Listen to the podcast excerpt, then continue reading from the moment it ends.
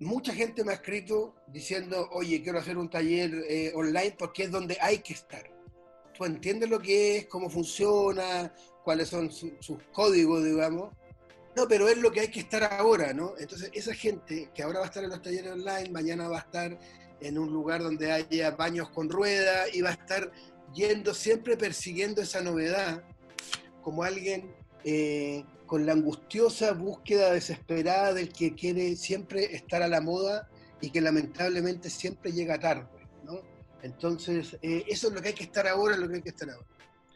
Yo creo mucho en el tema de, que y, lo, he repetido varias veces en esta conversación, creo mucho en el, en el autor, en el periodista, en la periodista que tiene su, su audiencia. Pero la audiencia no es lo mismo que el número. ¿En qué se parece básicamente un medio de la, de la manera que lo veo yo. ¿ah?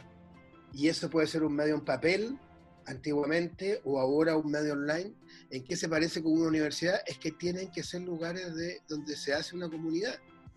Y la comunidad no se hace con, oye, págame, listo, ahí está tu diploma, chao. ¿No? Nos vemos la próxima semana. Se requiere en, en, en, toda una red de, de, de conexiones, pero es lo mismo que pasa con los medios. Por ejemplo, eh, he visto que hay universidades muy importantes de México que están invirtiendo mucho dinero en hacer medios donde escriben grandes firmas ¿no? a nivel latinoamericano y les pagan muy bien. Eso no es hacer comunidad. Hacer comunidad es que hagas un medio, como el portátil, por ejemplo, la universidad portátil, y que los que escriban ahí son los alumnos. ¿Qué tienen en común una vaca, un futbolista y un dios? Que los tres pueden ser comprados, que los tres pueden ser narrados en su proceso de creación y culminación, y en que los tres se unieron en la pluma y en la mente de un periodista. Es Juan Pablo Meneses, padre del periodismo cash y creador de la Universidad Portátil, un cronista que ha dado la vuelta al mundo con una decena de libros publicados y con un atípico gusto por comprar a los personajes de sus historias, como una vaca, un futbolista y un dios. Yo soy Mauricio Cabrera y este es de Coffee Americano, episodio 4, temporada 1. Comenzamos.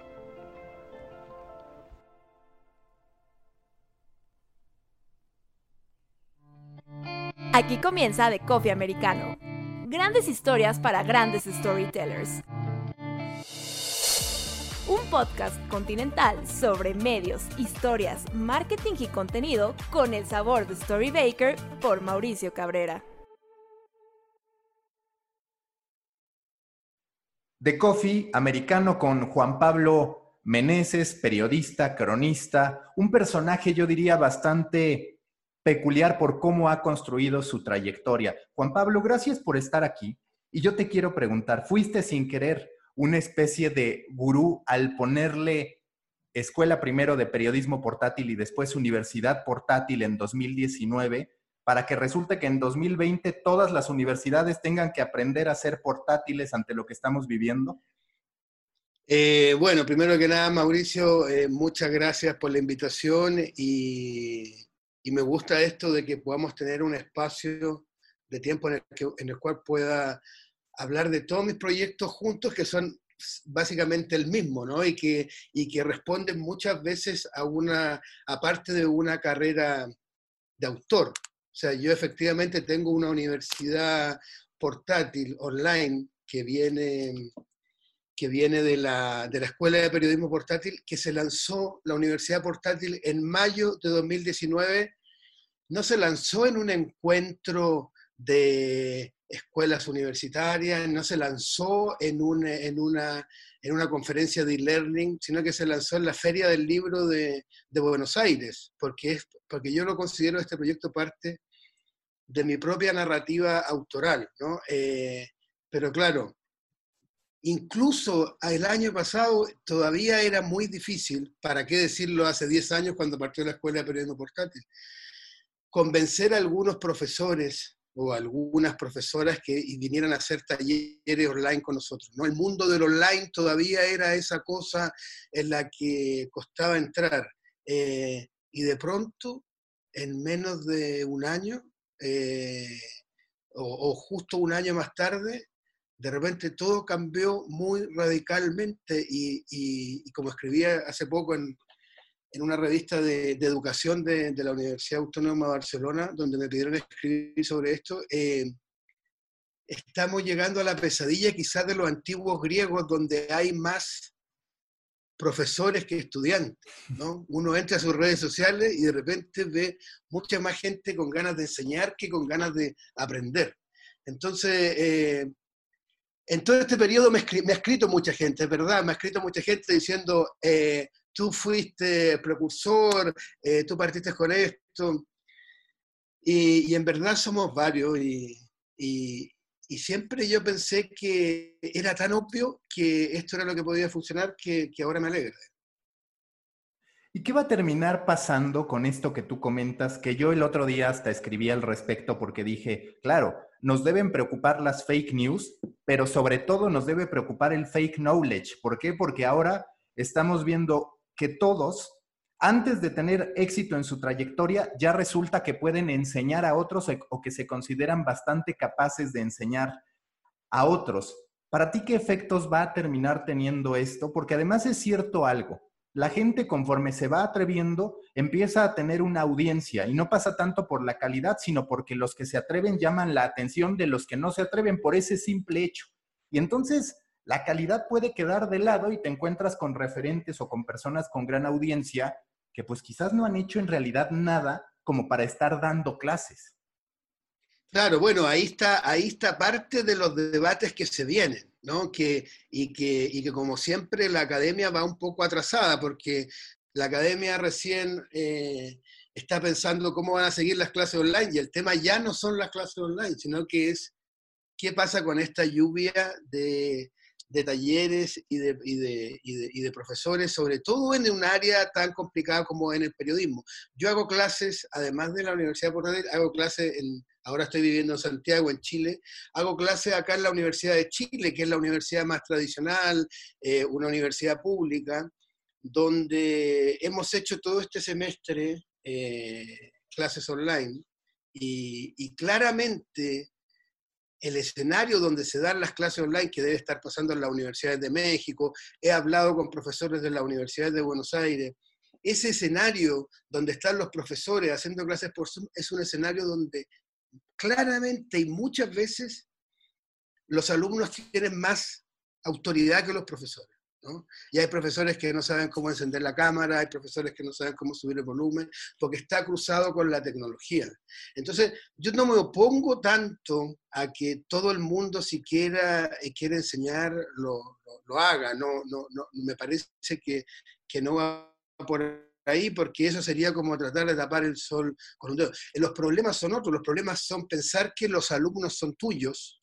Entonces, en, en, eh, yo no me, puedo, pongo en contra de que cada uno eh, quiera enseñar, como tampoco me puedo poner a que cada uno sea un periodista y exista el tema del periodista ciudadano y que cada persona que esté eh, frente a un accidente agarra un teléfono y quiere enseñar y después otro que frente a un accidente quiere transmitir una noticia. ¿no? Eso no se va a poder no se va a poder frenar. Y es la gran crisis que viene para las universidades tradicionales, que es lo que pasó antes con los medios tradicionales.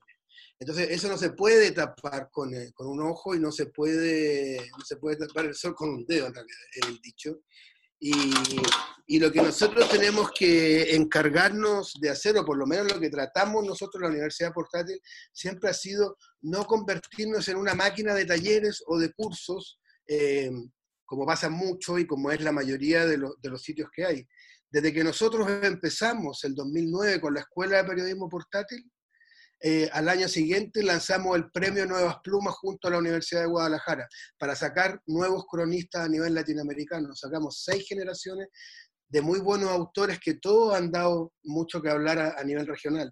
Eh, ahora con la Universidad Portátil eh, lanzamos una radio, la Radio Universidad Portátil, eh, vamos a retomar un proyecto de newsletter muy viejo que, que, no ha podido arrancar, veremos si ahora arranca, que es el, el portátil, o sea, es todo, eh, es, finalmente una comunidad, ¿no? Que, y esa comunidad eh, es distinto a que te ofrezcan un taller cualquier persona desde su casa. ¿Y tú qué visualizas que va a terminar ocurriendo con las universidades? Porque por un lado está este momento alentador en el que parece que todos podemos estudiar cualquier cantidad de temas a menor costo, pero es cierto también que la calidad se puede ir perdiendo y que si haces, como ya lo hacías, el paralelismo con los medios de comunicación, pues en algún momento a todos nos emocionó que el contenido fuera gratuito hasta que dejó de ser negocio y hasta que dejó de representar calidad.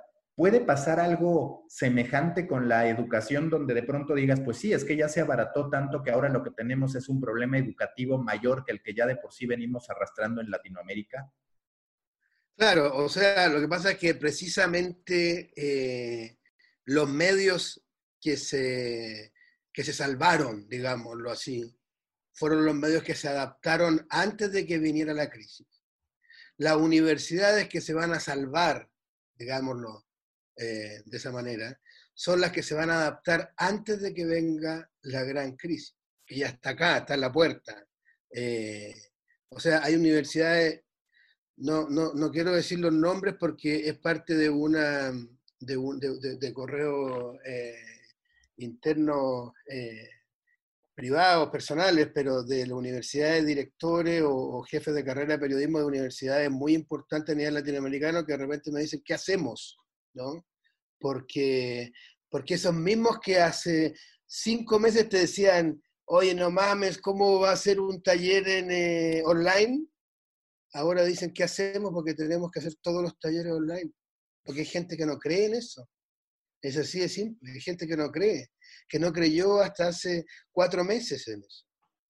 Entonces, nosotros no hacemos talleres online y yo personalmente no me metí en el tema de, transformar la universidad portátil porque podía venir una pandemia, es porque yo creo en el online, creo que podemos hacer un taller que en nuestro diplomado Leila Guerrero pueda hacer un taller y que haya alumnos desde Ushuaia, en la Patagonia, o en, la, o en, o en Tijuana, o en o en Medellín, o en Cali, o en Guatemala, que nunca van a poder estar con ella y hacerle una pregunta directamente. Tiene que, ver, tiene que, tiene que ver con un tema y tiene que ver con una épica de, de igualdad de acceso al, contenido y de, y, de, y, de, y de, democratizar un poco la, la, educación. Entonces, todo ese, ese discurso en el que nosotros estamos metidos y que es un proyecto que lleva muchos años, no es solamente hagamos un curso online porque es más barato. Entonces yo creo que ahí es donde las universidades tradicionales están muy desorientadas. Y están desorientadas eh, y están perdidas en otra área que, que, que, a mí me parece interesante destacar. Cuando yo empecé con el periodismo portátil, hace ya 20 años, eh, lo primero que hice cuando me fui a viajar y a escribir historias por el mundo y todo eso, fue comprarme una cámara digital. Entonces me compré una cámara digital cuando recién estaban saliendo masivamente y, a precio que se podía acceder. Y las, se las fui a mostrar a los fotógrafos del diario El Mercurio, que es un diario de Chile importante acá, y, y era donde yo colaboraba. Y se las mostré y me acuerdo que uno de esos fotógrafos me dijo, yo nunca, me miró así muy soberbio y me dijo, yo nunca voy a dejar la diapositiva. Las diapositivas eran unos rollos que sacaban unas fotos que había que revelarlas. Y en todo este tiempo desaparecieron las diapositivas, desaparecieron los rollos de fotos, desaparecieron las cámaras, desaparecieron hasta los fotógrafos. Y toda esa gente que no creía en la tecnología y, y que salieron de los medios porque ya estaban obsoletos, mucha de esa gente terminó en las universidades y están ahí ahora en, la, en, la, en las universidades eh, tratando de adaptarse a algo que no creen, porque la tecnología también tiene algo de democratizar el acceso y, es mucho mejor pertenecer a un grupo cerrado que, limita eso y que está contra la tecnología. Para ti se acabaron los programas de estudios en términos de que tú llegues y te inscribas a algo que ya tiene establecido todas las materias que deberás cursar. Estamos entrando más a una educación mucho más desde un punto de vista personal de necesidades muy particulares que de que alguien te diga, ya estás certificado en periodismo. O sea, algo de eso está ocurriendo, ¿no? Digamos, por ejemplo, eh, llevémoslo al tema de periodismo específicamente, que es el, tema que, nos convoca y que nos apasiona y por el cual podríamos estar hablando tres temporadas enteras en el podcast porque es algo que nos gusta. El periodismo, eh, ¿por qué alguien va a una universidad determinada? Porque básicamente, está comprobado, no lo digo yo, porque piensan que con un diploma de esa universidad va a ser más fácil conseguir trabajo va a ser más fácil conseguir. Bueno, eso en el periodismo está finalizado, obsoleto, eh, terminado, porque no hay trabajo. ¿no? Entonces, da lo mismo de que cada vez va a dar más lo mismo de qué universidad saliste, si tu objetivo, obviamente, entrar a esa universidad era para conseguir trabajo, porque no hay trabajo.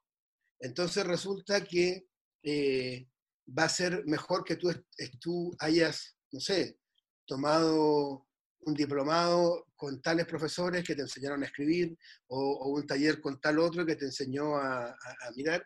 Pero sin embargo, yo creo que, que, la universidad se mantiene como un sitio eh, que te debería dar otras cosas más allá de los cursos y, que te debería dar comunidad.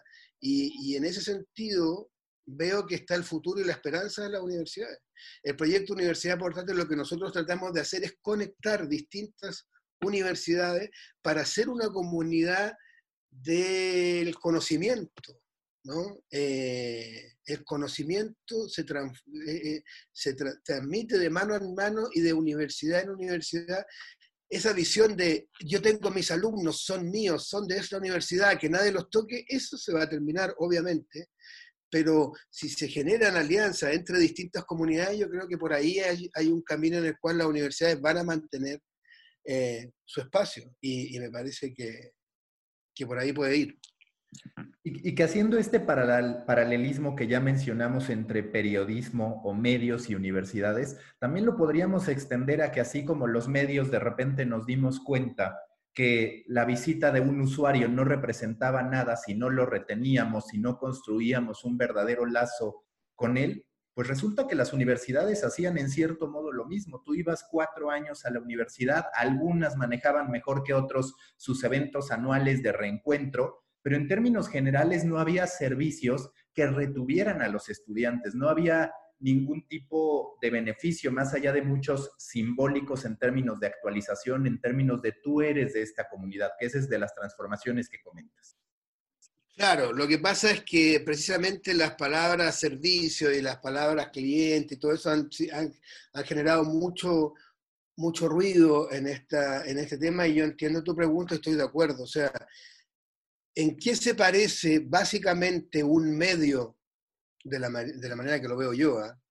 y eso puede ser un medio en papel antiguamente o ahora un medio online, ¿en qué se parece con una universidad? Es que tienen que ser lugares de, donde se hace una comunidad. Y la comunidad no se hace con, oye, págame, listo, ahí está tu diploma, chao. ¿No? Nos vemos la próxima semana. Se requiere en, en, en, toda una red de, de, conexiones, pero es lo mismo que pasa con los medios. por ejemplo, eh, he visto que hay universidades muy importantes de México que están invirtiendo mucho dinero en hacer medios donde escriben grandes firmas ¿no? a nivel latinoamericano y les pagan muy bien. Eso no es hacer comunidad. Hacer comunidad es que hagas un medio, como el portátil, por ejemplo, la universidad portátil, y que los que escriban ahí son los alumnos. Eh, de la mano de, de repente, los profesores.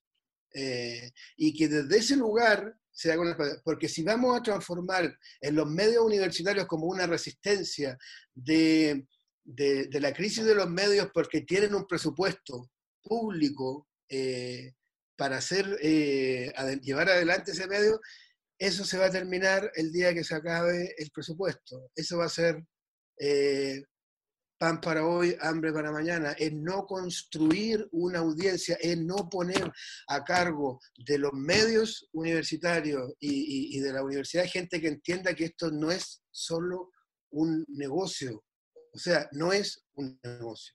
Eh, como, como los medios tampoco son un negocio desde mi punto de vista.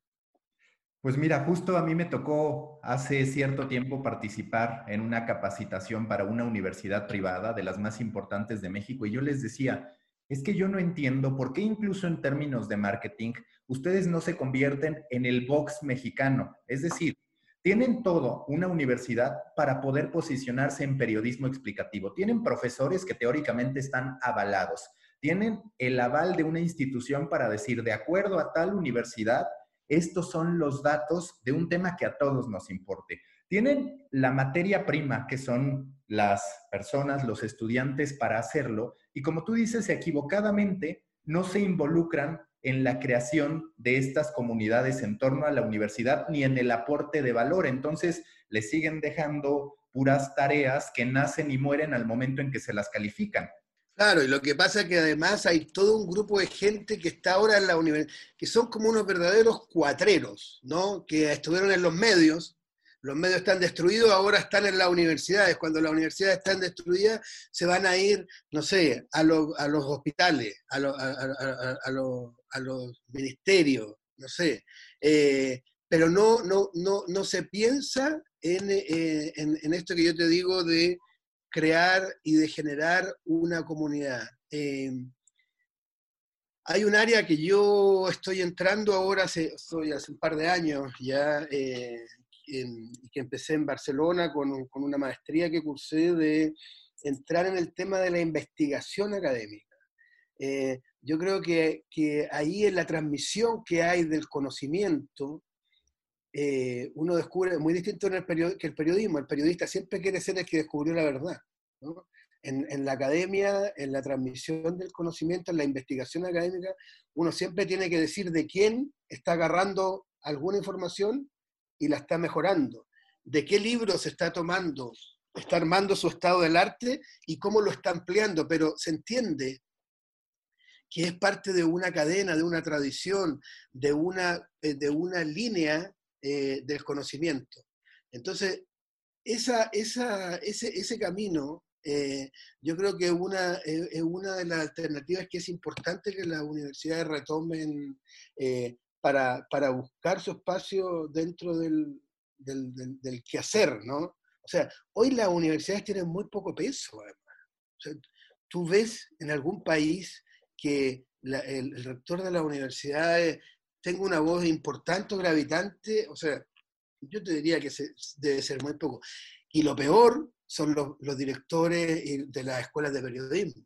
O sea, hay debates brutales, fuertes, eh, increíbles de lo que está pasando con el periodismo y habla cualquier persona, pero los directores de la escuela de periodismo no pueden, no están, porque no saben, porque nadie los respeta, porque están preocupados de que entren cuatro personas más o cinco, porque así van a poder terminar pagando la luz a fin de mes.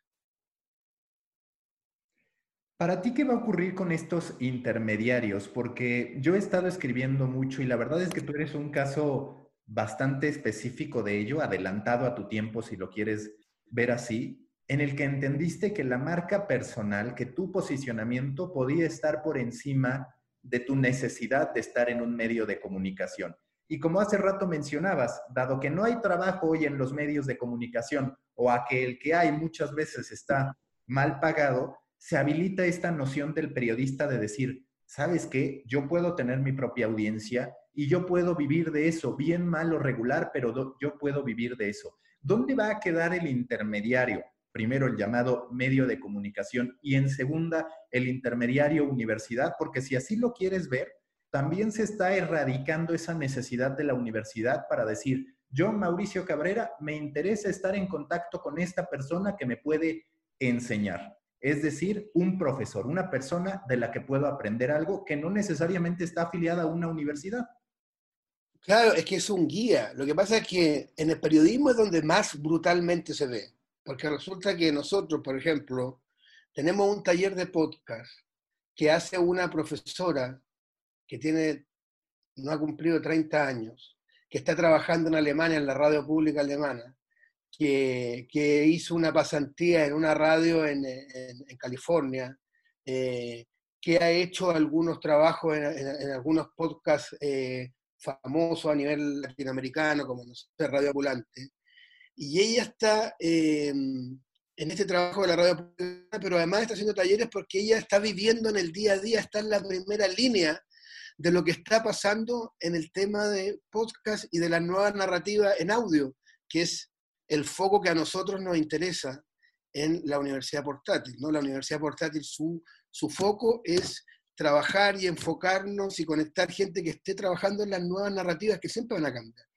Eh, entonces, claro, de repente se inscribe gente en el taller de ella, ya ni siquiera te digo que está en la universidad estudiando eh, periodismo porque no le gusta el ramo de radio, porque ahora en las universidades todavía te enseñan radio hablando así con una voz, bienvenido, una radio que ya no existe, sino que también se escribe gente que trabaja en radios y editores de radios, porque eh, quieren saber qué es lo que está pasando y a dónde va y no se quieren quedar abajo. Entonces, ese, en ese escenario, eh, y resulta que nosotros agarramos a los, eh, el trabajo de los alumnos, hacemos un podcast, lo subimos a, a la radio a la radio Universidad Portátil y, de repente vemos que la historia que salió, que contó un alumno desde Nueva York o, desde Guayaquil, está al lado de una que publicó un gran medio donde trabajan 100 personas. Eh, entonces, está todo, está todo cambiando y hay una, un tema de, como dices tú, de yo me formo con alguien que me puede dar herramientas para distintas cosas. ¿No? O sea, es como los tenistas, si un tenista le falta un, tiene un mal saque, va donde el mejor profesor de saque, va, una devolución, va, no, no, tiene que por qué ser el mismo o una academia. Ahora, ¿qué es lo que te debería dar la universidad? ¿Qué es lo que nosotros intentamos dar en la universidad portátil? Es este espacio que te digo de comunidad. Y con respecto a lo que me preguntabas de los medios, eh, yo en 2008 hubo una crisis muy fuerte eh, económica, el 2009, por ahí, eh, y, yo ya colaboraba, yo siempre fui freelance. Esa fue una de las ventajas que tuve, porque siempre entendí que, que yo iba de independiente por, por, esta vida de los medios, ¿no? Y, y de repente en esta crisis económica yo escribía columnas para tres o cuatro lugares y de repente de una semana a otra se cayeron todas, como, como puede estar pasando ahora. Eh, y ahí empecé a hacer los talleres de la Escuela de Periodismo Portátil, pero yo ya los hacía de antes, era una cosa que traía de antes, que era transmitir. O sea, todavía no hay, si tú haces una revisión, no hay en, en, en la mayoría de las universidades latinoamericanas, Escuela de Periodismo, no hay ni una clase que hable de cómo ser freelance. Y hoy más del 80% de los alumnos que salen no encuentran trabajo en los medios. A ese respecto, ¿tú cómo visualizas que se va a mover en lo particular Latinoamérica cuando vemos una audiencia que no siempre está dispuesta a pagar en lo particular por contenido? Me parece que por capacitación sí, a diferencia de lo que llega a pasar por el contenido en sí mismo. Los medios de comunicación que pues en muchísimos casos tienen estructuras que no funcionan y que con esta crisis se están terminando de dar cuenta de ello, y con los anunciantes, pues también contemplando ellos mismos el escenario de ponerse a generar contenido en vez de tener que estar requiriendo pasar por otra vez el intermediario medio de comunicación para llegar a una audiencia. Claro, mira, yo veo que en el fondo los medios se terminan, ¿no? Los medios se terminan tal como los, como los conocemos ahora. Es algo que, que, cada vez más claro, yo lo vengo diciendo hace tiempo, eh, se terminan tal como los conocemos ahora, repito, no es que desaparecen. Pero mira, hace 20 años, los periodistas que estaban dentro de un periódico y eran los que hacían las ediciones especiales, los que hacían los artículos eh, comerciales a pedido del cliente, eran los tipos más despreciados y mirados en menos dentro de la redacción se les pagaban menos, se estacionaban en otro lugar, casi uno si los veía en el pasillo ni los miraba, eran unos verdaderos parias. Hoy son los reyes de la redacción. Hoy gracias a ellos los otros periodistas eh, pueden cobrar sueldo, los otros periodistas los pocos que quedan. Entonces, eh, va a ir hacia allá. Yo dirigí un medio, dirigí un diario donde hacíamos unos esfuerzos muy grandes todo el equipo para lograr números azules Y cuando lográbamos números azules, ¿qué nos decían? Listo, con esta plata vamos a comprar más vendedores. Vamos a traer, vamos a aumentar el departamento comercial. Nunca nos decían, eh, con esta plata vamos a traer mejores periodistas o más periodistas o, vamos a invertir en nuevas investigaciones. Porque, porque esa industria ya no está en eso, está en otra cosa y, hacia allá va, ¿no? Entonces, eh, el futuro de los medios lo veo básicamente en que cada persona va a tener su audiencia, pero tampoco es eh, tener la audiencia y ya está. Entonces va a, va a haber mucha frustración. Yo ya veo mucha frustración de profesores que han trabajado en la universidad portátil y que, y que dicen, ah, yo voy a hacer los talleres ahora por mi cuenta o me voy a lanzar solo, o gente que de otros lugares y que tampoco es, eh, tampoco es, les va bien de inicio porque es distinto tener una audiencia de gente que te pone like a gente que te paga 50 dólares, ¿no? Es, bien distinto. Eh, entonces, eh, y si te paga 50 dólares, quiere que tú le des algo que cuesta 80 dólares, no algo que cuesta 10 dólares, para sentir y para volver. Por suerte nosotros en la Universidad Portátil tenemos una tasa de gente que por cada curso que hacemos, más de la mitad ya había hecho otro antes, ¿no? Que es parte de lo de la comunidad que te digo. Pero tampoco es, así como no fue, van a desaparecer los medios, entonces todos podemos hacer un medio, no es, van a desaparecer las universidades, entonces todos podemos hacer una universidad, sino que es entender que están cambiando la forma y las estructuras de las instituciones eh, en las que nos estamos moviendo, pero, pero que también van a haber cambios con respecto a nosotros como, como individuos, ¿no?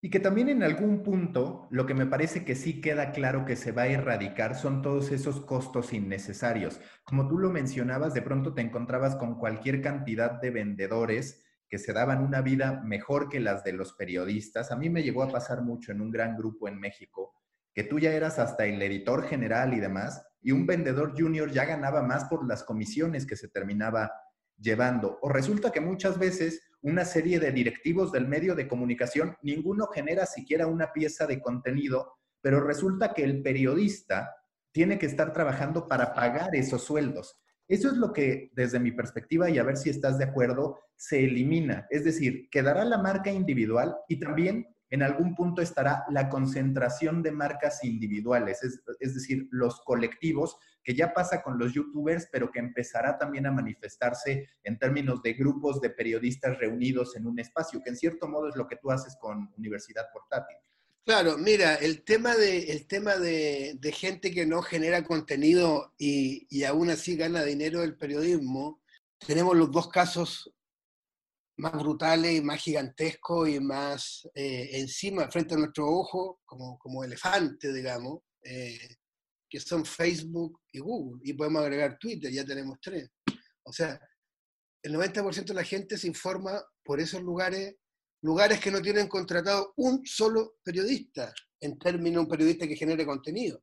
Entonces ya la información cambió, ya las noticias son otras, y, sí estoy de acuerdo contigo en, el tema de que mm, periodistas que tienen sus audiencias, se están haciendo ahora muchos proyectos de cómo estos autores o autoras, periodistas independientes con audiencia, puedan, terminen eh, sobreviviendo, ¿no? Eh, y que puedan trabajar eh, y que yo le pago a un periodista para que él me haga una investigación y todo eso pero es un, es un modelo que, que todavía no, no, ha podido dar tan buenos resultados como en, como en otras áreas, porque el periodismo tiene mucha competencia y, y está en muchos lugares y la gente también eh, ha perdido su capacidad de interesarse en, productos de excelencia. Yo soy un eh, enemigo total de, por ejemplo, los muros de pago porque primero eh, frenan el, acceso libre a la información eh, y segundo porque te tratan como un cliente, yo te pago, tú tienes que pagar para que yo te pague esta información, pero termina siendo una información de la misma calidad de la que había antes o a veces menor. Eh, entonces, todo este cruce de información, de historias, de, de, dinero, de tecnología, en el que estamos puestos ahora es es una arena movediza en el cual yo siempre digo, aprendamos a, a mantenernos a flote y en la medida que nos mantengamos a flote, vamos a ir viendo hacia qué lado vamos, ¿no? Pero estamos en, en un momento que está todo moviéndose mucho y que es parte del, del modelo de, del capitalismo en el, que se transformó y que es un poco lo que a mí siempre me ha gustado transmitir en mis libros. ¿Qué tanto le afecta al periodista y en lo particular al periodista deportivo, que es el que me parece que más lo tiene ahí, esta tentación de hacerse viral, de ser simpático, de saltarse, digamos, las máximas del periodismo para convertirse en una figura conocida y por ende a ojos de muchos exitosa? Es decir, de las personas que tú te encuentras en distintas universidades, ¿qué feeling te da que ese porcentaje sí está interesada de verdad en el periodismo y en contar historias contra el que quiere ser famoso a partir del periodismo.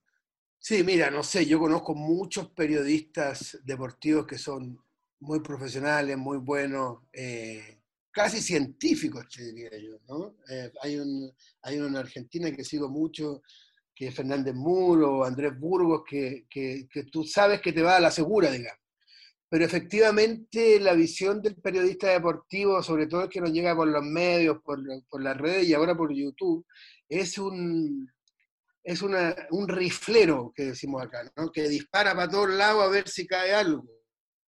Eh, pero eso pasa en todo, o sea, la cantidad de, de en Chile, por ejemplo, eh, la cantidad de comentaristas eh, políticos que que hacen de todo esto un show, una parafernalia y que ninguno pudo eh, adelantar ni de cerca el estallido social que vivió este país en octubre del año pasado, eh, sino que es todo dedicado a la audiencia, al show, al espectáculo. Yo en ese, ese periodismo no, no, no, le doy mucha atención y no, y no gasto mucho, mucha energía en ese, en, ese periodismo porque es, ellos mismos, si tú hablas con ellos, te van a decir que lo que ellos hablan eh, es un poco espectáculo, ¿no? Son una, suerte de estandaperos más que periodistas. Y, se ha llenado los medios y, los, los, sitios de, noticias como, como de estandaperos, ¿no? De, noticias, pero no, pero no, no, no, no le doy mucho interesa. Creo que en todas las áreas hay periodistas malos, hay periodistas buenos, hay gente más preparada, no hay gente menos preparada. Lo que nosotros tratamos de hacer en la Universidad por siempre ha sido buscar gente que esté haciendo cosas nuevas, eh, en términos de que quieran contar historias de una manera.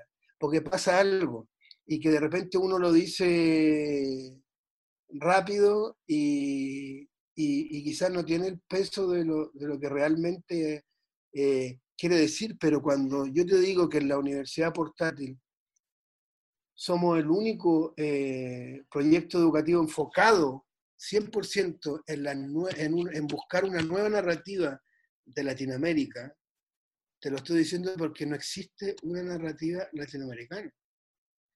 O sea, no, eh, no existe esa visión.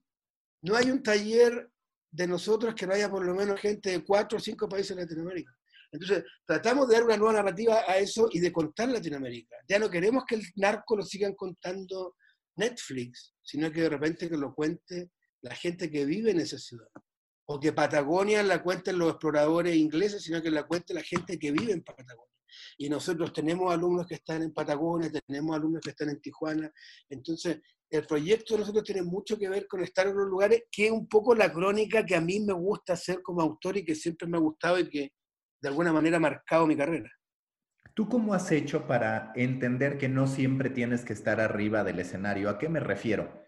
A que justo este tipo de periodismo que quiere ser notorio, que quiere estar llamando la atención, que incluso desea convertirse en trending topic, está todo el tiempo generando contenido. Yo muchas veces digo que una de las grandes diferencias entre esta etapa y la pasada es que en la pasada tú entendías que debías prepararte en solitario a puertas cerradas para en algún momento salir a dar un espectáculo, un performance, demostrar tu trabajo. Ahora esa preparación ocurre en vivo, muchas veces sin tener las bases.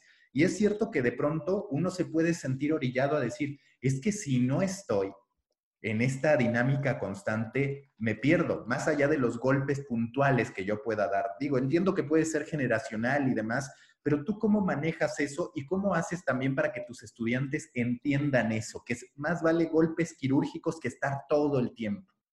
Claro, mira, o sea, mucha gente me ha escrito diciendo, oye, quiero hacer un taller eh, online porque es donde hay que estar. Tú entiendes lo que es, cómo funciona, cuáles son sus códigos, digamos. No, pero es lo que hay que estar ahora, ¿no? Entonces, esa gente que ahora va a estar en los talleres online, mañana va a estar en un lugar donde haya baños con rueda y va a estar yendo siempre persiguiendo esa novedad como alguien eh, con la angustiosa búsqueda desesperada del que quiere siempre estar a la moda y que lamentablemente siempre llega tarde, ¿no? Entonces, eh, eso es lo que hay que estar ahora, lo que hay que estar ahora.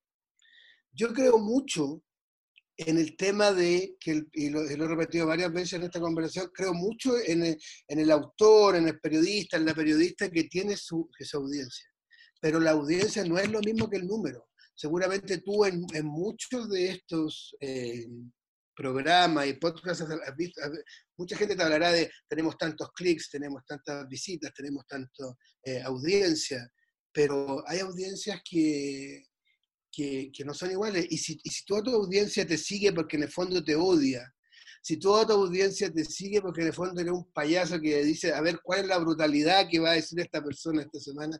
¿Cuánto vale esa audiencia? ¿Qué le va a poder vender salvo productos que inciten o fomenten o lleguen más al odio? ¿no? O sea, me va a decir que un tipo genera una audiencia diciendo brutalidades para que lo odien porque tiene una, un amigo, tiene una empresa de, rifles con mira telescópica para que le vayan a disparar a la salida del, del medio. O sea, no tiene, no tiene lógica.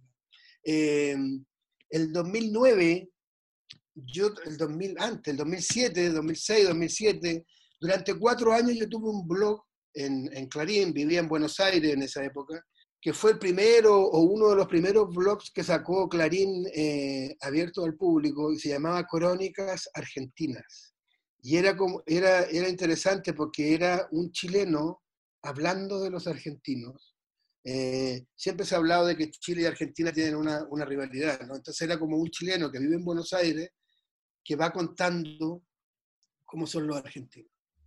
La cantidad de insultos que me llegaban eh, era, era, era impresionante, pero rápidamente eh, yo me corrí del, yo me corrí del, del escenario porque ¿A quién le interesa que su audiencia sean toda gente experta en tirarte tomate en la cara? Ah, o sea, no, yo sé que hay gente así y, hay autores y hay eh, muchos que van de soy intelectual público y en el fondo soy intelectual público es que tengo mi cara en público para que le tiren huevo eh, y ojalá podrido, ¿no? Yo me corrí de ese, de ese escenario del que tú hablas y, eh, y lo que hice fue que todos los textos que yo escribía en la crónica, generaban un debate, ponía distintas posiciones en concordancia. Entonces, los comentaristas que recién empezaban a existir en esa época, eh, los comentaristas seguían yendo y se seguían matando, pero ya no me pegaban a mí, porque yo me voy a sino que se pegaban entre ellos, ¿no? Porque ponía distintas opiniones. Eh, y de hecho publiqué un libro que se llama Crónicas Argentinas, que debe ser uno de los primeros, si no el primer libro está lleno de los comentarios de los comentaristas que iban haciendo ahí eh, y de sus textos. Eh, y, era interesante porque, porque finalmente ese odio tampoco va dirigido a mí. O sea, el tipo que dice, tengo mucha audiencia que me insulta. Yo veo escritores que admiro, que quiero mucho, que de repente se han transformado en una especie de, de caricatura de sí mismo en redes sociales, en Twitter, diciendo unas brutalidades que yo sé que ni siquiera las piensan, pero se autoconvencieron de que si no tienen cierta cantidad de insultos, no es inteligente lo que están haciendo. Cuando yo fui a sacar ese libro, que se llama Crónica Argentina, lo pueden buscar ahí, está agotadísimo, pero porque salió una sola edición, y además que se trataba de abordar los distintos mitos de Argentina y que los comentaban entre ellos. Entonces ponían, por ejemplo, Maradona y obviamente la mitad era anti-Maradona, la mitad a favor y se mataban dentro de, la, de la sección comentarios. Yo quería entender esa audiencia. ¿Cómo era esa audiencia que está dispuesta, porque era una audiencia muy fiel, ¿ah? era, era uno de los blogs que tenía más, eh, más clics, más, más visitas y todas esas cosas que importan también cómo eran. Entonces, cuando estaba terminando el libro para entregarlo, invité a tres de ellos, que eran anónimos, porque algunos respondían con nombre y apellido. En realidad invité a más, invité a cinco, pero llegaron tres a, un café. Y está escrito en el libro. Un libro que, como te digo, tiene más de 10 años.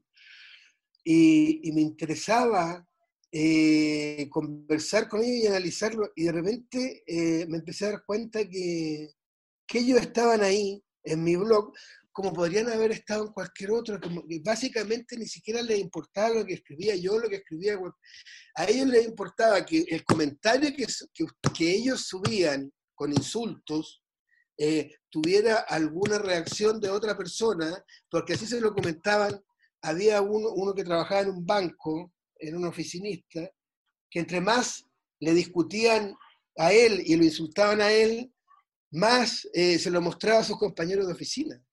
Entonces, esa dinámica que hace más de 10 años yo puse en, el, en, el, en, este libro de Crónica Argentina, de cómo estos eh, comentaristas anónimos no le importaba nada salvo generar reacciones, yo planteé que en ese libro ya planteaba que seguramente en el futuro los columnistas van a ser así como, los, eran los comentaristas anónimos antiguos.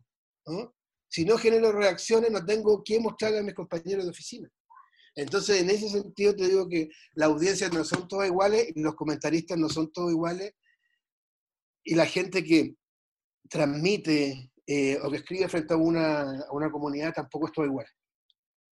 Fue mala idea que todos estuviéramos conectados en un mismo espacio, porque nos vendieron que esa era la gran esperanza de Internet, la gran carretera de la información, sin límites y demás. Y al final, en la práctica, lo que estamos viendo es que esta idea de que todos estemos en un mismo espacio, en lo único en lo que ha derivado es en que haya un odio constante, en que haya discursos extremos, en que haya descalificaciones. No, no consideras, porque entiendo que ahorita dijiste que no crees tanto en la monetización vía suscriptores o vaya en los muros de pago. Pero no consideras que sí es necesario que cada quien empiece a irse, empiece a irse a su comunidad. No, significa que no tengas contacto con el otro, pero que al menos sepas dónde te estás metiendo, como anteriormente que tú estabas en diversos círculos sociales. Sí, mira, a ver, eh, no, o sea, hablar contra Internet eh, sería, iría contra mi naturaleza. Eh, por una cosa muy simple, a mí tengo un problema, una deformación familiar, esas marcas que te dejan a fuego, que me decía mi abuelo, alguien que te ayudó, que te sirvió, no te lo puedes cagar, aunque te cague, digamos. Uno queda con esa deuda. Yo le debo parte importante de lo que he hecho a Internet. O sea, yo quería viajar, escribir y contar historias y no podía y me decían que eso no se podía hacer y que eso no se podía hacer. Gracias a Internet encontré un concurso de crónicas que había en Colombia, la revista Gato Pardo. Me fue bien, con el dinero que gané ahí en ese premio pude ir viajar. Eh, me fui cuatro meses a España, me demoré diez años en volver. En esos diez años transformé los cibercafés que ahora no existen. En esa época me sentía lo más moderno del mundo eso es como, para recordar que toda la tecnología es solamente una herramienta, pero escribí, claro, mi primer libro y varios libros en distintos cibercafés. Yo siempre decía, el cibercafé es igual, es igual a una sala de redacción, con una sola diferencia. En la sala de redacción siempre ves a la misma gente y en el cibercafé nunca ves una cara dos veces, porque todos los días tenía compañeros de distintas oficinas. Pude viajar, pude sentirme seguro, porque si a mí me secuestraban y me llevaban a otro lugar, a otra ciudad, eh, los periodistas de salas de redacción, los periodistas más convencionales de agencias de noticias, y me soltaban en un país, en el Congo, yo iba a poder ir caminando a un cibercafé que seguro iba a ver porque había en todo el mundo, y me iba a poder meter al computador, a mi correo electrónico, iba a agarrar la lista de todos los editores con los que trabajaba y le iba a decir, tengo una historia de puta madre, me acaban de secuestrar y estoy en el Congo. Y, ellos me iban a empezar a querer decir, ya te compro la historia, y yo también, yo te la compro, y me iban a empezar a pagar eh, por transferencia electrónica, y con esa transferencia electrónica yo me iba a poder mudar a un buen hotel en la ciudad, eh, ojalá con piscina, y escribir ahí en algún computador que me, compra, que me facilitaran o que yo me comprara, hasta poder juntar el dinero para volver a casa. O sea, todo eso se podía hacer gracias a la tecnología y yo lo viví y lo vi y, fue parte de mi proceso. Entonces, decir que es culpa de Internet, no, no, no, no, no me puedo sumar a ese coro, ¿no? Pero sí entiendo que, que si nosotros hacemos muros de pago cerrados donde solo vamos a conversar nosotros, los que nosotros tenemos estas ideas claras, los, que estamos de acuerdo en esto, no dejemos como si fuera un club privado, digamos, que es lo que se está transformando, eh, donde van a ver en la puerta unos guaruras que no te van a dejar pasar porque no les gusta tu cara, porque no les gusta tu acento, porque no les gusta tu color de piel, eh, no estoy de acuerdo. Eh, y tampoco estoy de acuerdo que la manera de eliminar los discursos de odio de las redes sociales sea eliminar las redes sociales, ¿no? Porque es como que si proyectan un mensaje eh, en un edificio que al gobierno no le gusta, eh, no va a volar el edificio, ¿no? Entonces, eh, siento que, que, que nosotros ahí, y ahí hay un papel importante que en la Universidad Portátil lo estamos lo hemos tomado un poco, de, hacer nuestro camino, nuestra comunidad, nuestra historia eh, dentro de este escenario, de esta selva en la que estamos viviendo, con sus reglas. Al momento de tú estar realizando tus productos, tienes el periodismo cash, tienes también este concepto del periodismo portátil que evoluciona en una universidad portátil. Todas esas decisiones forman parte de tu narrativa o también de capacidades de marketing que has ido descubriendo? Porque claramente uno de tus méritos es el empaquetamiento de productos. No estoy haciendo un libro aislado, estoy generando un, valga la redundancia, género periodístico. No estoy haciendo cualquier universidad, estoy haciendo una universidad portátil. ¿Has ido descubriendo en el camino estrategias de marketing o las ves más como estrategias narrativas de lo que a ti te gusta hacer? Yo lo veo todo como un proyecto narrativo, ¿no? Eh, y que es como mi proyecto narrativo. Lo que pasa es que siempre se dice un autor tiene que construir un mundo en sus distintos libros, por ejemplo. Bueno, yo quiero construir un mundo, pero, eh, pero no solo en los libros, porque los libros te limitan. Eh, y, y, así fue que he terminado presentando un libro como el último, eh, sin que siquiera existiera, porque también creo que el libro, el concepto del libro y la visión que tenemos del libro, que veo yo, eh, está totalmente cambiada, ¿no? Entonces, a mí me interesa, eh, siempre he hecho el mismo, el mismo proyecto, ¿no? Y como te decía, tiene que ver con que yo hasta los 27 años trabajaba en otra cosa. Era un oficinista, tenía un trabajo con corbata y, a los 27 años, que siempre digo, a la, época en que, en que mueren las estrellas del rock, yo maté, maté el oficinista que tenía y me dediqué 100% al periodismo, a escribir historia, a viajar y a narrar. Entonces fue una apuesta muy fuerte que, eh, que me dio mucha... Eh, que me dio muchas eh, ganas de seguir y, de transmitirlo, ¿no? porque era lo que, lo que yo había hecho y, me parecía que era importante. mi primer libro eh, Equipaje de Mano, que se, ha editado como en seis países, cinco o seis, eh, ese libro, el prólogo se dice periodismo portátil, porque el periodismo portátil parte de que un editor eh, que me decía que ese periodismo de viaje ya no existía, no sé qué, pero era muy amigo mío y, me, me, compartió un libro de Enrique Vilamata que es, que es sobre la literatura portátil, historia abreviada de la literatura portátil. Y ahí Vilamata, que es un autor que yo más tarde conocí y que, y que siempre me ha gustado lo que hace, él hablaba de estos autores, los shandis, que viajaban con una maleta con poco un equipaje de mano muy mínimo y, y que recorrían el mundo eh, y, y, por qué eso no se puede hacer en la realidad? Entonces, eso es lo que quiero hacer. Quiero ser un shandy, pero en realidad, en la realidad. Entonces resulta que, que ahora te dicen, tú puedes hacer tu programa de YouTube, tú puedes hacer tu, tu propio canal de televisión, tú puedes hacer tu propio eh, periódico, bueno, pero ¿y por qué voy a hacer esas cosas si yo también? ¿Por qué, ¿Por qué no me puedo hacer mi propia iglesia? ¿Por qué no me puedo hacer mi propia religión? ¿Por qué no me puedo hacer mi propia universidad? Eh, entonces, al final, eh, es parte del mismo proyecto en el cual parte con equipaje en mano. Viene un libro que se llama Hotel España, en el que yo recorrí toda Latinoamérica. Eh, visitando los hoteles de España, pero también ese libro es parte del mismo proyecto, porque yo estaba viviendo en Buenos Aires y terminé viviendo en un hotel, porque era la única manera que un periodista portátil pudiera vivir, ¿no? porque era la, descubrí que era la solución perfecta. Estaba en el hotel, si me iba a otra ciudad dejaba las maletas afuera, eh, y después volvía y estaba la maleta, ya me conocían en el hotel y todo. Pero ¿cuál era el problema? Que un día me di cuenta que llevaba tres años encerrado en el hotel y quería salir. Eh, entonces, para salir me di como una sobredosis de hotel y me fui a todos los hoteles de España de Latinoamérica, porque era una manera de viajar, pero sentir que igual cada vez que despertara, sin importar la ciudad, la, la, toalla del, del, baño iba a decir Hotel España o, la almohada iba a decir Hotel España.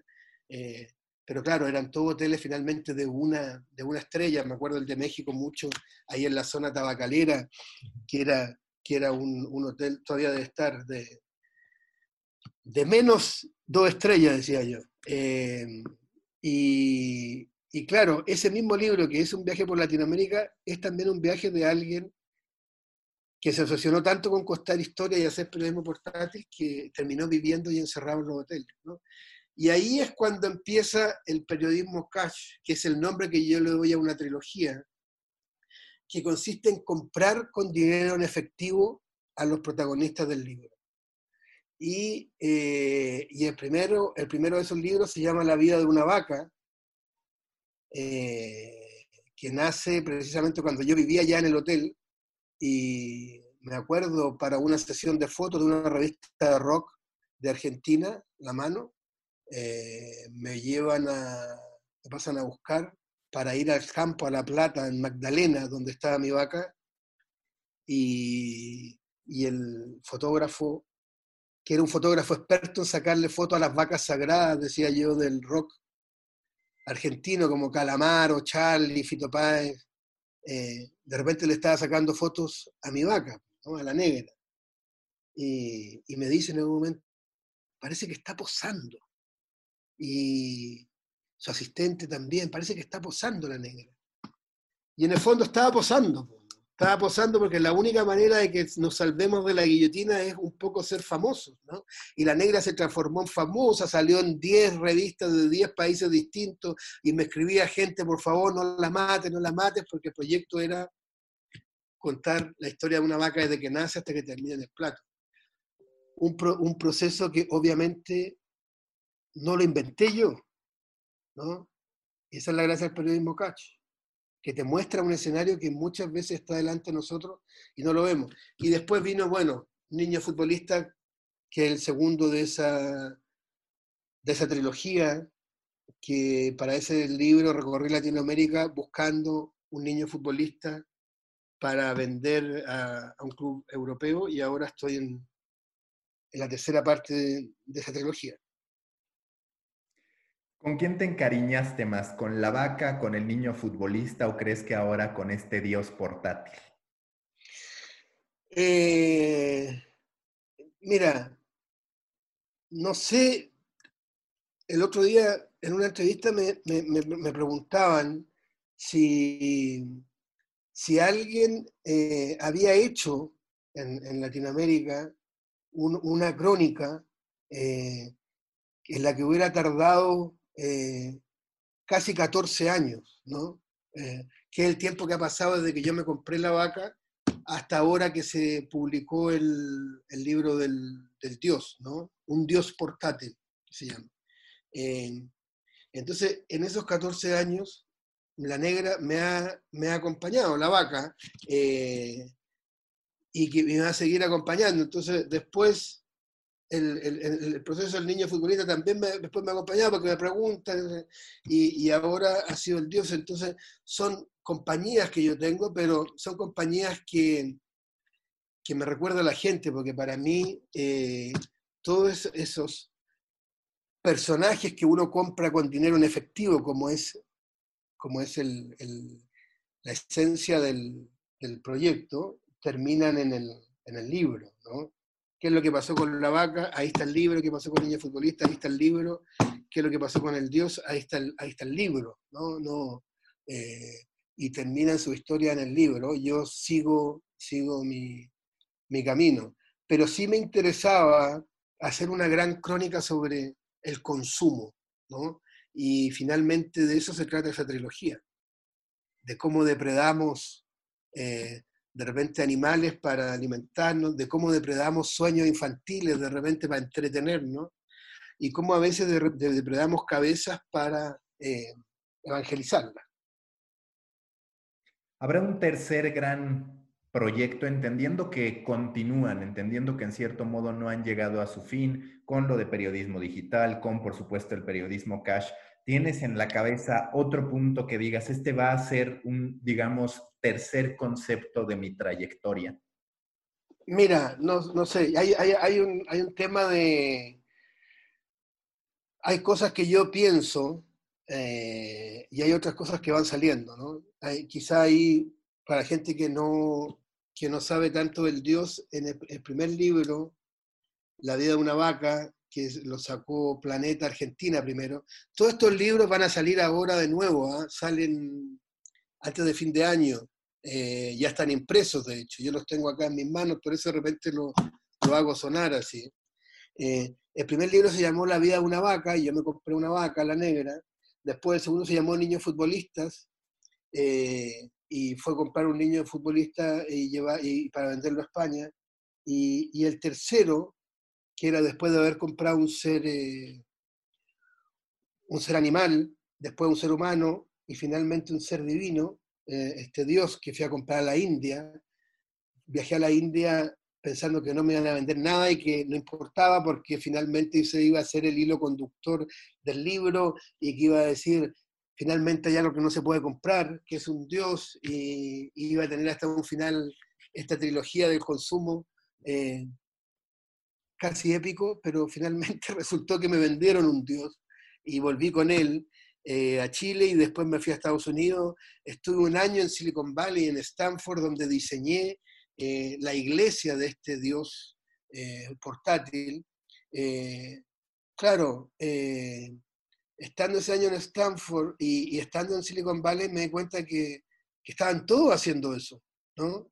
Y que obviamente cuando yo me meto en todos estos proyectos es para contar lo que está pasando en el mundo. Entonces había un ingeniero de Uber que estaba haciendo un Dios con inteligencia artificial había, un, em, había gente que había trabajado en Microsoft, que, una filial de Microsoft, que está haciendo templos en realidad virtual. Entonces al final terminé contando en esta gran crónica, todo eh, en la, primera parte del libro cuento un poco un viaje por la India, por este centro comercial de la espiritualidad para los turistas. Eh, en, en la segunda parte cuento todo este mundo en Silicon Valley que se están construyendo las religiones del futuro, donde yo estaba diseñando la misma, la mía, y que la presenté De hecho, la primera presentación oficial de la, de la Iglesia de la Religión Portátil fue en la Escuela de Negocios de Stanford, eh, frente a las cámaras de la universidad y todo eso, está en el libro, y porque al final mi libro es contar lo que yo hice, ¿no? que es parte del proceso. Y en la tercera parte del libro termino yo en la Universidad de Nueva York, en el Departamento de Religión y Medios, unos siete, ocho meses viviendo ahí eh, eh, y, en, Nueva York eh, para estudiar el libro en, este departamento y, en, y, para terminarlo. Y en Nueva York yo lanzo la religión, la, la, lanzo en Black Friday, porque como era la religión de comprar, y, y, además que una religión que es la religión portátil, que si bien es periodismo cash, porque yo compré el Dios, se une con esta religión que es para toda la gente que viaja por sus proyectos, que persigue sus proyectos, que deambula por el mundo persiguiendo sus proyectos, entonces se, se terminan conectando ahí esos dos proyectos. Lo más increíble eh, fue que, que finalmente cuando yo voy a lanzar, puse en mis redes sociales, pues voy a lanzar la religión hoy día, no sé casi como una morada me escribieron de un periódico, de la cadena Metro. Entonces, al final, el día que yo lanzo la religión, terminó apareciendo en los medios que hoy se lanza una religión en Nueva York. Y desde ahí empezó una lluvia de apariciones mediáticas de este libro que por poco me llevan a no terminarlo nunca, porque me empezaron a invitar hasta la Feria del Libro, me acuerdo que está puesta en el libro, me invitaron a la Feria del Libro de Rosario, en Argentina a que presentara el libro del Dios. Y yo, oye, pero si ese libro no lo he terminado, no, no importa, pero ven y no sé qué. Estuve en una, una feria del libro en Lima, estuve en la feria del libro de Buenos Aires, eh, hablando de un libro, invitado por la Cámara del Libro, de un libro que no existía. Eh, entonces, claro, ahora me gustaría de repente seguir haciendo cosas con este proyecto que vayan más allá del libro, porque siento que que para muchas personas y sobre todo para gente en los medios y para, y para todo este, este, este escenario en el que estamos ahora, eh, las cosas existen cuando se cuentan, cuando te las cuentan bien, y ya ni siquiera importa si existen en el, en el formato físico. Mucha gente no le importaba que el libro no siquiera hubiera escrito una línea. Yo iba a una feria del libro a presentar un libro del cual no había escrito una sola línea. Y, entonces, obviamente, cuando llegué dije, esto tiene que estar en el libro. Hice un taller que se llenaron los cupos, pese a que el libro no existía. Y, antes de terminar el taller yo les dije, ustedes van a aparecer en el libro porque yo después pensaba, quizás la gente no me va a creer que pasó esto. Entonces agarré una hoja en blanco y la pasé por, el, por la sala del taller y le puse a todos los que estaban ahí esa, esa tarde en Rosario, un sábado, eh, que escribieron sus nombres, cómo quieren aparecer en el libro, cómo les gustaría aparecer, y, aparecieron. Y están en la página 173, creo, del libro. Y va a ser fuerte cuando vaya a Rosario, vuelva a Rosario a presentar el libro cuando ya sea real y cuando estén quizás esas mismas personas ahí, y es probable que hasta encuentren que ese proceso, esa ceremonia, ese lanzamiento con el libro real sea mucho menos emotiva, mucho menos épica y mucho menos entretenida de lo que fue cuando el libro no existía. Entonces, un poco a ese nivel me interesa trabajar los proyectos y por eso te digo que esto es todo y la universidad es todo parte del mismo proyecto creativo en el que, en el que estoy. ¿Y va a ser menos peligrosa esta religión que la maradoniana, que la trompiana, que la López Obradorista? bueno, hay un periodista eh, mencionado ahí eh, en, el libro, porque yo estuve buscando un dios en México, pero muchos me dijeron, no, acá en México nos da para santos nomás, tenemos muchos santos, pero no, no dioses, y uno de ellos me dice que él creía en esa época que López Obrador era una figura camino a ser santo, eh, pero me lo decía antes que asumiera como presidente, así que no sé en qué estará eso ahora. Pero sí, es una religión, es como, es como, como parte del proyecto, es una religión obviamente que cada uno puede pensar lo que quiera, eh, pero yo la usé para precisamente mostrar todo lo que está sucediendo ahora en el mundo con el tema de las religiones. Eh, todo lo que está sucediendo ahora con el tema de, del consumo de espiritualidad y, y, finalmente termina siendo la excusa perfecta para yo mismo entender un poco lo que estamos y qué es lo que viene, porque, porque claro, con las tecnologías nos dicen eso, nos dicen, haz tu propio canal de televisión, haz tu propio radio. ¿Y por, y, por qué no nos dicen, haz tu propia religión? Bueno, yo lo hice. Eh, y, y el resultado está en este libro de Editorial Planeta que se llama Un Dios portátil y que espero que muy pronto esté en México y en países que me están escuchando, y si no, que me escriban un correo y ahí vemos cómo, cómo se puede llegar. Para ti, muy rápido nos estamos acercando al final. ¿Cuáles son los tres o cinco elementos que se necesitan para de verdad construir una marca personal como cronista, como autor, como periodista?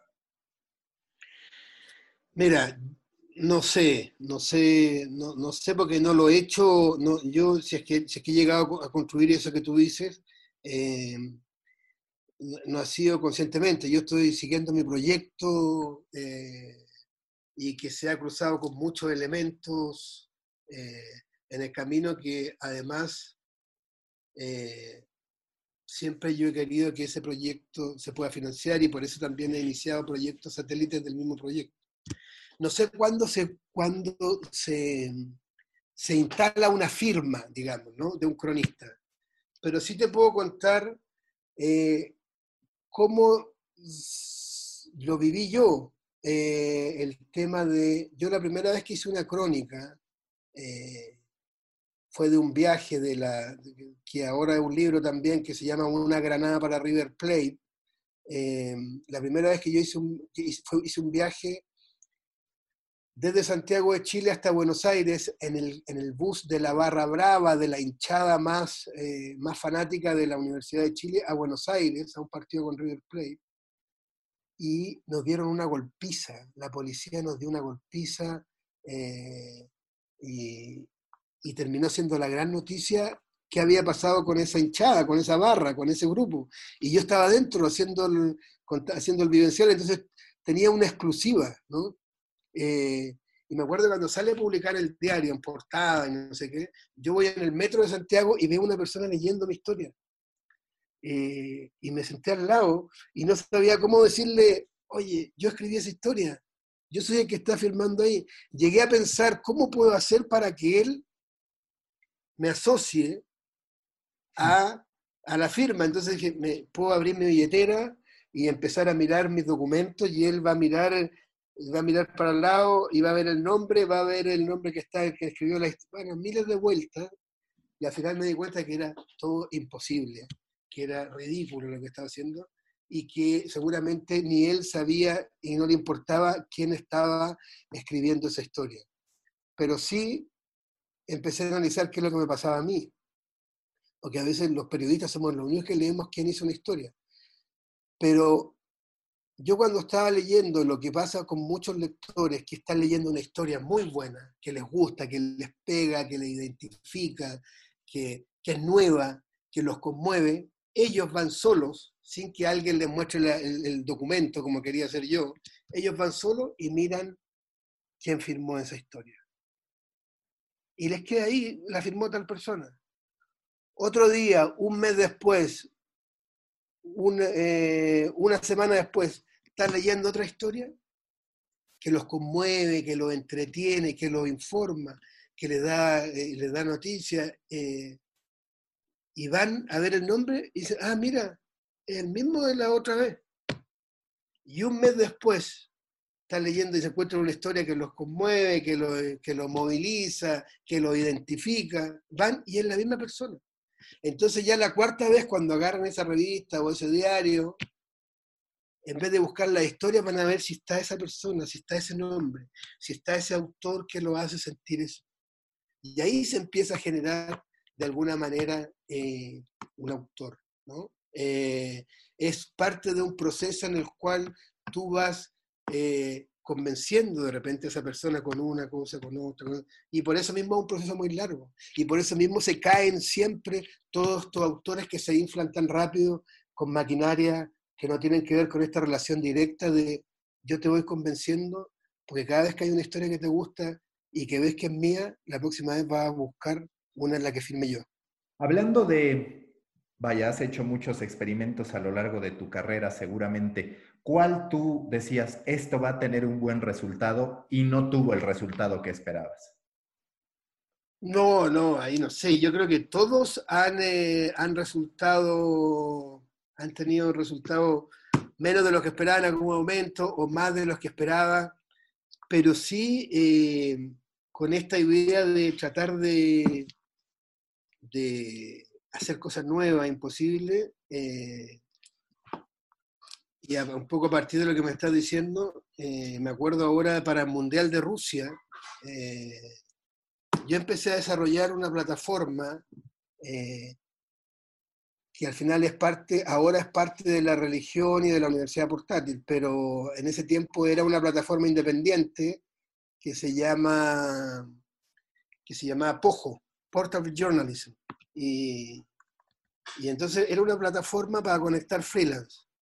Eh, y resulta que para el Mundial de Rusia se me ocurrió hacer una convocatoria, ¿por qué no hacer la primera eh, cobertura freelance eh, de un mundial, ¿no? Porque no se ha hecho nunca hacer la primera cobertura freelance de un mundial. Eh, hacer una convocatoria y reunir a todos los, a los freelance que van a ver que estén allá en el mundial y que tengan alguna y que tengan alguna mm, que estén en el mundial y que tengan no sé que sepan de periodismo que vayan con cámara y que hagan todas esas cosas eh, y, entonces hicimos la convocatoria yo pensé que iban a llegar no sé 10 periodistas que iban a llegar 15, algunos que yo conocía que iban a estar allá, eh, pero al final llegaron como 70. Fue una locura, porque de repente me di cuenta que estaba yo con la plataforma, con la escuela de periodismo portátil en esa época, eh, y de repente tenía 70 periodistas en el Mundial de Rusia. O sea, tenía más periodistas que Televisa. Yo. Entonces, imagínate, era como, era una locura, ¿no? Eh, pero claro, el proyecto original era conectar esos periodistas que iban a estar produciendo historia con medios que les interesara publicar y, y, y, ahí sucedía algo que yo había que yo ya lo, decía, pero no lo había visto tan claramente que los, medios ya estaban muertos, ya no tenían un peso, ya no tenían cómo pagarle a esos periodistas. Entonces, el camino de esa primera cobertura freelance, hacerla vía los medios tradicionales, eh, fue, no, se debió haber hecho así, ¿no? Se debió haber hecho quizás por un medio independiente, haberlo hecho con una plataforma nativo digital, pero relacionarlo con los medios tradicionales, que era el proyecto original, no, no funcionó y, y, de alguna manera quedó instalado como que es la primera cobertura freelance a un mundial, pero, pero no con el éxito que podría haber, haber tenido. Y eso fue por tratar de depender, el proyecto dependía de la institucionalidad. Y siempre que uno hace un proyecto que en alguna de las aristas, en alguno de los caminos, en alguna de las puertas que hay que golpear, es la institucionalidad, ahí se van a ir abajo porque los códigos de la institucionalidad, de la oficialidad, de la, de la cosa más tradicional de los medios, eh, te lo va a contaminar todo. Hablando de un libro, película, serie que tú recomiendes que a últimas fechas te haya inspirado, ¿cuáles serían? Eh, es que ahora estoy muy enfocado en... Eh, por un, proyecto que estoy haciendo de, viajes, eh, que no es tan nuevo, pero lo estoy leyendo ahora y que, me gusta mucho y que eh, se llama Viajes y otros viajes de Antonio Tabucchi. Y yo creo que es más o menos fácil de encontrar. y este libro de, de Tabucchi, la, la, gracia que tiene es que, es que te permite viajar sin viajar, que es un poco lo que viene en el futuro, ¿no? Eh, por eso me estoy metiendo un poco ahora en el tema del viaje, porque estoy tratando de desarrollar alguna, alguna idea o proyecto con este mundo nuevo que viene que va a ser tan distinto al anterior. Y por último, Si tú fueras un tipo de café a partir de tu personalidad, de lo que quieres proyectar, ¿a qué sabría? ¿Qué tipo de café sería Juan Pablo Meneses? Chuta, no sé. Espero que sea uno, uno que sea bueno. Lo que sí puedo contar que, eh, que siempre yo trato de pedir eh, un café, eh, cuando voy a alguna cafetería a escribir, a escribir, a tomar nota, trato de que sea un café cortado y le remarco a la persona, pero apenas cortado, con muy poca leche. No sé si seré eso, pero eso es por lo menos lo que pido. Muy bien, muchas gracias Juan Pablo. Gracias a ti Mauricio por la oportunidad y espero que estemos en contacto y cualquier persona que llegó hasta acá eh, en, este, en este podcast, eh, que me mande un correo, un mensaje para, para saludarnos. Busca la próxima semana un nuevo episodio cargado con grandes historias continentales, endulzado con acento latinoamericano y narrado por grandes storytellers. De Coffee Americano, un podcast de storytellers para storytellers. Un podcast de Storybaker por Mauricio Cabrera.